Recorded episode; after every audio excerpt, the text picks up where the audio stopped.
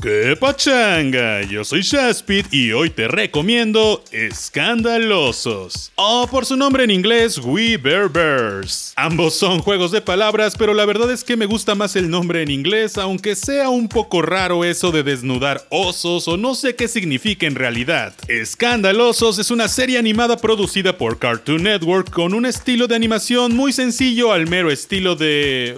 Bueno, los cartoons actuales. Y nos cuenta cómo tres osos domesticados buscan hacer su vida normal en una ciudad, que creo que es San Francisco, y viven en una cueva a las afueras de esta misma. Estos tres osos son Panda, Polar y Pardo en español. En inglés son Panda, Ice y Grizzly o Gris como normalmente le dicen. Es decir, sus nombres son sus descripciones del tipo de oso que son. Y es que es muy divertido ver esta serie tengas la edad que tengas, pues es un humor al que yo considero que cualquiera de 40 para abajo puede disfrutar y se puede identificar. Además, sus personalidades son super millennials y a pesar de que son osos que hablan, el resto de los animales generalmente no lo hacen, por lo que es una concepción muy extraña ya que hay capítulos donde ellos conviven con otros animales que son súper salvajes e incluso, cual humanos, le temen a ratones o a lobos. Aún así, su verdadero espíritu animal a ratos salta y nos hace recordar que son tres osos domesticados. Hay episodios donde nos cuentan su pasado, el por qué están juntos y el por qué viven como viven. Además, también los vemos lidiar con el estrés de la vida millennial diaria, los vemos intentar existir en un mundo cambiante donde nadie entiende lo nuevo, pero igual le entran. Vemos sus personalidades que son sumamente diferentes entre sí, pues Pardo es muy hiperactivo, le entra a cualquier cosa que aparezca y se emociona con todo por querer encajar.